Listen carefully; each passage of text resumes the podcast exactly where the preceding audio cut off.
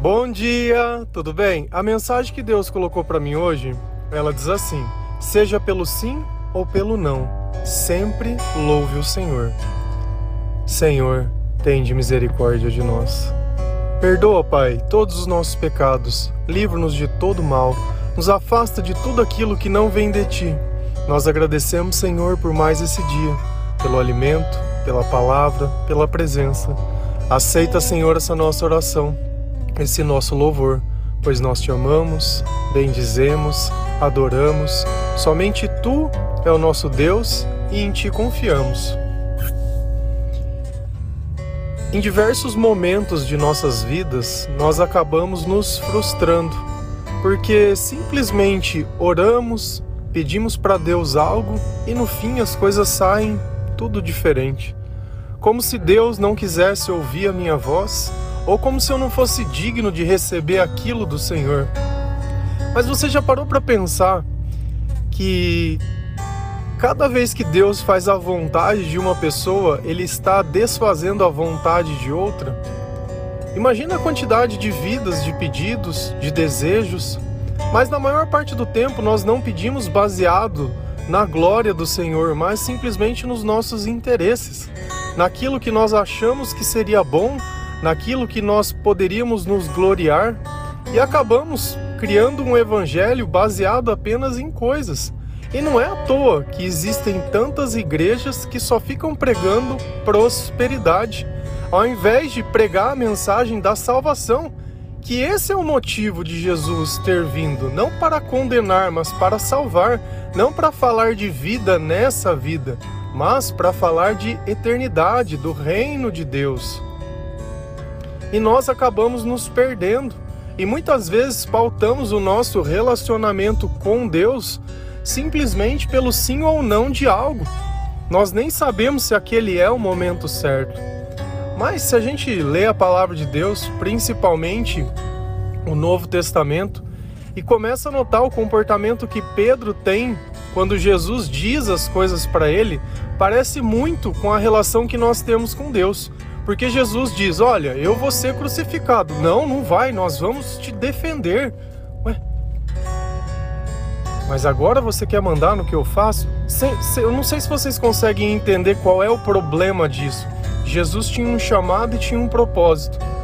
Porém, ao invés de a vontade de Deus ser feita, Pedro queria colocar a vontade dele, o que ele achava que era melhor. Novamente, a gente vê uma outra passagem desse sentido, que é a passagem do lava-pés. Quando Jesus disse: Olha, eu vou lavar os pés de você. E Pedro diz: Ah, o meu você não vai. O meu você não vai. Ele falou: Mas eu preciso lavar. Ah, então me dá um banho, então, não só o pé, lava o resto. Sabe? Então, assim, ele sempre distorce aquilo que o Senhor diz ou aquilo que ele faz. A primeira coisa que nós devemos aprender é a ouvir e calar. Quando Deus diz algo, ele não está pedindo a nossa opinião, ele está dizendo. Como que eu posso ser um servo obediente se tudo que ele me pede eu questiono? Se toda vez que ele faz alguma coisa, eu já vou lá e fico dando chilique, fico dando show. Se a gente vai lá em João 13, versículo 7, a palavra do Senhor ela diz assim: Respondeu Jesus: Você não compreende agora o que estou fazendo a você. Mais tarde, porém, entenderá. Essa foi a resposta que Jesus deu a Pedro quando ele não queria deixar Jesus lavar o pé dele. E às vezes você pode estar se perguntando, né? Qual é o sentido disso? Humildade. É o rei mostrando que ele pode ser igual a um servo, a um criado. O cuidado. E Jesus, ele é justamente isso. Mesmo sendo Deus, ele não usou a autoridade de Deus. Ele esvaziou a si mesmo a gente vai lá em Filipenses, a gente lê sobre isso, tomando a postura de servo. E é sempre maior aquele que serve, porque aquele que recebe não tem nada para oferecer, mas aquele que serve sim. E nós servimos aquilo que o Senhor nos deu. A capacidade que nós temos vem do Senhor. E é justamente por isso. Então, eu não posso simplesmente, cada vez que não acontece o que eu quero, ou que as coisas elas simplesmente fogem de um controle de uma forma surreal, achar que o meu louvor tem que acabar naquele instante, que Deus não gosta de mim, que não valeu a pena nada que eu fiz. Você ama por interesse ou ama por amor? Porque essa é a razão das coisas. Se eu amo alguém, independente do que aconteça, eu estarei com ela. Mas se é por interesse, a partir do instante que os meus interesses não forem satisfeitos, eu não vou mais. Mas as palavras de Jesus, elas dizem muito. Você não compreende agora o que estou fazendo a você. Mais tarde, porém, entenderá. Então as respostas do não de hoje ou do sim, elas vão vir no futuro. Se você continuar buscando, se você continuar lendo a palavra de Deus, porque sem sabedoria você não vai conseguir compreender. E você sabe por que, que a gente dificilmente compreende o que Deus faz? Porque nós queremos usar a ciência humana para entender o procedimento de Deus. Paulo ele fala na palavra que é loucura, é loucura. A sabedoria de Deus é loucura para os homens. Porque Deus ele vê diferente de nós. Deus ele vê além daquilo que nós valorizamos. Deus está enxergando uma eternidade, não apenas essa vida. Deus ele te conhece no mais íntimo de você. E ele sabe. Tem gente que é tão teimosa e tão dura que se não bater tão forte, a tão forte ao ponto de quase desfalecer, ela não se abre. E a teimosia é o que geralmente dificulta que Deus haja na nossa vida. Quando não é teimoso, é orgulhoso. Nossa, mas pedir desculpa para alguém, pedir perdão, então, misericórdia. Não, não, não, eu não posso fazer isso, né? Isso é coisa de gente fraca, sabe? Que diferença faz essa visão que o outro tem que ter de você? Você tem que colocar medo em todo mundo, né? Tem que sempre ter a última palavra, sempre ter a razão, sempre o que grita mais alto, não pode ser questionado, não pode nada. Não pode nada, o tempo inteiro é violento, o tempo inteiro é agressivo.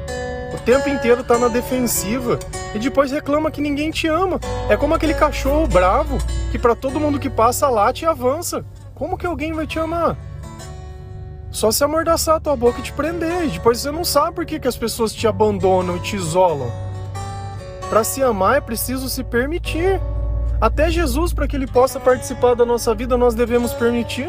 Diferente do diabo. O diabo não perde permissão, não. Sabe por quê? Porque ele não se importa com a tua opinião.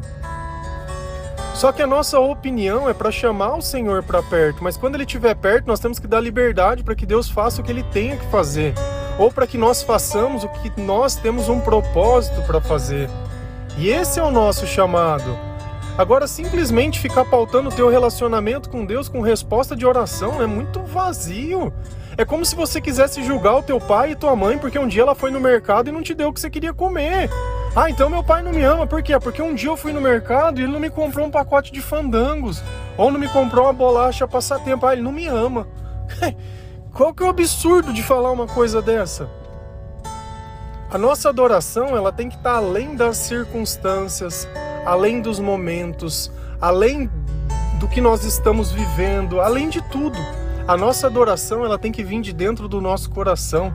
Ela não tem que nem vir dos nossos pensamentos. Eu não sei se acontecem com vocês, mas diversos momentos do meu dia eu oro sem nem pensar que eu quero orar, simplesmente começo a entrar em oração.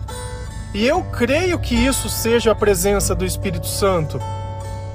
Porque se algo está dentro de mim, se algo está dentro dos meus pensamentos, dentro da minha vida, que seja o Senhor.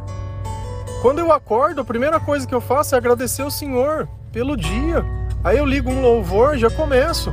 Por quê? Para entrar já naquele dia bem, para poder preparar a pregação, para poder achar a frase, né? Do jeito que vem a frase, já vem os versículos para mim, poxa, essa passagem é essa. Eu não fico lá fuçando, não tenho uma nada. Depois é o que vem do coração. Eu ligo simplesmente o microfone e vou falando. A gente faz a oração e deixa Deus falar o que ele quiser falar. Muitas vezes o que eu falo não faz nem parte da minha vida, não são nem coisas que eu vivencio e aí depois eu descubro que é a resposta da oração de alguém ou de alguma coisa para alguém. E aí a pessoa percebe que aquele não de Deus, daquele tempo lá atrás que ele tinha ficado super chateado, se tornou bênção aqui na frente. Meu, espera a semente nascer. Espera a colheita chegar, você tá tendo muita ansiedade. É tudo agora, tudo agora, tudo para ontem. Sabe, você não faz as coisas certas no tempo que tem que fazer e depois fica reclamando que as coisas estão fora de tempo. Começa a se situar mais. Se você sai para fora de casa e vê que tá chovendo ou que tá com frio, você não vai levar uma blusa ou um guarda-chuva? Meu, se você tá percebendo que as coisas estão mudando, busca oração. Ah, mas para de arrumar desculpa o tempo inteiro. Você arrumar uma desculpa não vai resolver o teu problema. Não adianta você falar, ah, mas não sei o que. Ah, mas e aí? Problema vai estar tá lá. Então começa a resolver. Você acha que alguém pegou na minha mão e falou: Não, vem cá que eu vou te ensinar sobre a Bíblia, vem cá que eu vou te ensinar a orar. Não, vem aqui. Cara, o tempo inteiro só, só vento contra, só a gente criticando, só a gente reclamando, o tempo todo. Gente perseguindo, e é assim mesmo, esse é o Evangelho. Meu, você acha que o diabo vai deixar que algo bom se levante? Vai nada, ele vai querer destruir enquanto é pequeno, porque depois se torna incontrolável. E aqui nós estamos. Cara, eu tava parando para pensar desde 2012 que eu posto todo dia uma frase no Facebook. Você parou para pensar nisso todos os dias? Todos os dias. 2012. 11 anos. 11 anos fazendo algo para o Senhor sem nunca pedir um real em troca. Nunca pedi nada. Nada. Nada. Nada. Isso quer dizer que eu sou melhor que alguém? Não! Não, mas isso é o amor. É aquilo que a gente faz sem continuar perguntando. Cara, no começo ninguém olhava e ninguém via, não importa. O importante é que se uma vida for tocada e uma vida for transformada, tá excelente. E às vezes a gente fica procurando a quantidade, é o view, o like, a curtida. Cara, para de ser desse jeito. Uma vida vale a pena e se essa vida fosse a sua? E se a sua vida pudesse ser transformada, e se a sua vida pudesse ser tocada?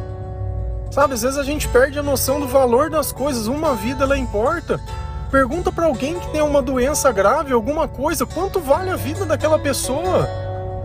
Pergunta para alguém que perdeu alguém, quanto vale aquela vida? E você muitas vezes não entende o valor de uma pessoa. Então, ou nós tratamos todos com respeito e com amor, com o melhor que nós podemos dar ou oferecer, com o louvor que o Senhor ele merece. Uma passagem que inclusive tem uma música que eu gosto muito dessa passagem porque ela fala justamente sobre isso, sobre a adoração, além das coisas saírem da forma que nós imaginamos. Porque nem sempre vai sair como nós imaginamos, mas quem disse que no final não vai dar certo? Quem falou isso para você? Isso não é promessa de Deus desse jeito. Rabacuque 3, versículo 17 e 18. A palavra do Senhor ela diz assim: Ainda que a figueira não floresça, nem haja fruto na vide, o produto da oliveira minta, e os campos não produzam mantimentos, e as ovelhas sejam arrebatadas do aprisco, e nos currais não haja gato. Todavia eu me alegro no Senhor e exulto no Deus da minha salvação. Olha como o Senhor ele cita diversas situações que são ruins. Poxa, até Jesus, quando ele foi pegar figo numa figueira e ela não tinha fruto, ele falou para amaldiçoar e secar aquela figueira. Por quê? Porque uma figueira serve para dar fruto. Mas ainda que essa figueira ela não dê, ainda que ela não tenha fruto, ainda que eu vá na oliveira, também não tenha nada. E os campos não produzem mantimento. E a gente tem que entender como mantimento, como necessário. Eu preciso me alimentar, eu preciso comer. Então eu tenho que adorar a Deus além das minhas necessidades. Que já não tem mais ovelha, não tem gado, não tem nada. E às vezes na nossa vida, o que vai nos sustentar é o Senhor, não são as coisas. E às vezes a gente acha que por não ter coisas a nossa vida acabou. Nossa vida acaba quando o último suspiro sai de dentro de nós. Quando uma pessoa falece, ela dá um último suspiro. Quando um nenê, ele nasce, você vê que ele dá aquele e é o sopro da vida, e é o choro. É Deus. Enquanto Deus estiver dando uma oportunidade, enquanto o seu coração estiver batendo, enquanto a sua esperança estiver no lugar certo, enquanto você parar de querer subjugar Deus por um momento, enquanto você não aprender a ficar quieto. Cara, a maior parte do tempo nós falamos coisas desnecessárias, coisas que não fazem parte da nossa vida, coisas que não agregam em nada, sabe? Palavras por palavras pelo medo do silêncio. É melhor o silêncio do que ser taxado de tolo pela quantidade de besteira que fala. Nós temos que permitir que o Senhor ele nos transforme exatamente naquilo que ele sonhou para nós. Cara, sério. A maior parte do tempo quando nós vivemos longe de Deus, a nossa vida ela é medíocre. As nossas atitudes, elas são medíocres. O nosso senso do que é certo e o que é errado é totalmente distorcido. Nós favorecemos a quem amamos e prejudicamos a quem não gostamos. Isso não é justiça. Ser justo é se basear na verdade, não na afinidade que eu tenho sobre as pessoas. Eu não tenho que proteger ninguém. Eu não tenho que fazer nada, eu tenho que ensinar. Eu tenho que a minha vida ser o exemplo daquilo que eu acredito, que as minhas palavras são um reflexo do meu coração, que se eu tenha que agir por impulso, que seja por algo bom, não que eu viva me controlando para não fazer o errado. O pecado, ele só tenta se Deus não tiver na tua vida, porque se ele tiver, você nem vontade vai sentir. Não tem jeito como de ter luz e trevas dentro de nós. Não tem, isso não existe. Então, começa a se cuidar, sabe? Começa a ver além das circunstâncias. Usa as coisas que normalmente saem fora do nosso controle como algo para fazer um marco, para aquilo fazer a pena, valer a pena.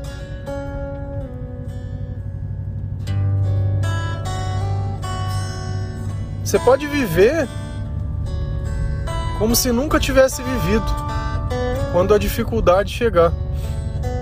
E lamentar pelas coisas que você gostaria de ter feito e nunca fez. Ou você pode realizar dentro da possibilidade das oportunidades que já são oportunas.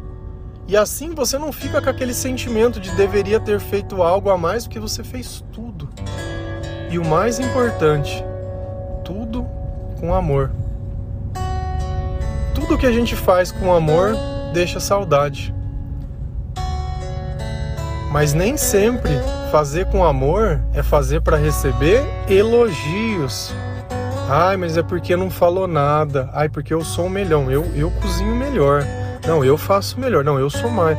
Cara, esse quantitativo ele não faz bem. Eu acho que nós enriquecemos o nosso testemunho quando eu ensino alguém a fazer aquilo que ele não sabe, não quando eu me isolo naquilo que eu sei. Isso não é tirar mérito. Saber dividir conhecimento é liderança. Não saber é tirania. Porque eu tenho medo que o outro seja maior que eu. Muito pelo contrário. Eu o tempo todo, se alguém quiser pegar um áudio, pegar até tirar meu rosto, mudar minha voz, fazer o que for, pode pegar. Para mim a mensagem ela é de Deus, ela não é minha. Não precisa ter crédito, não precisa ter nome, não precisa ter nada se tocar um coração e modificar uma uma alma a ponto de ela se arrepender e querer ser melhor, louvado seja o Senhor. E às vezes nós estamos sempre olhando só no resultado, só no resultado. Tem que ver na prática o que, que serve isso, o que, que agrega. E isso é o que importa. O resto é resto. Amém? Que Deus toque o teu coração que o Senhor abençoe a sua vida. Que as palavras elas estejam sempre muito além do que nós podemos imaginar ou entender.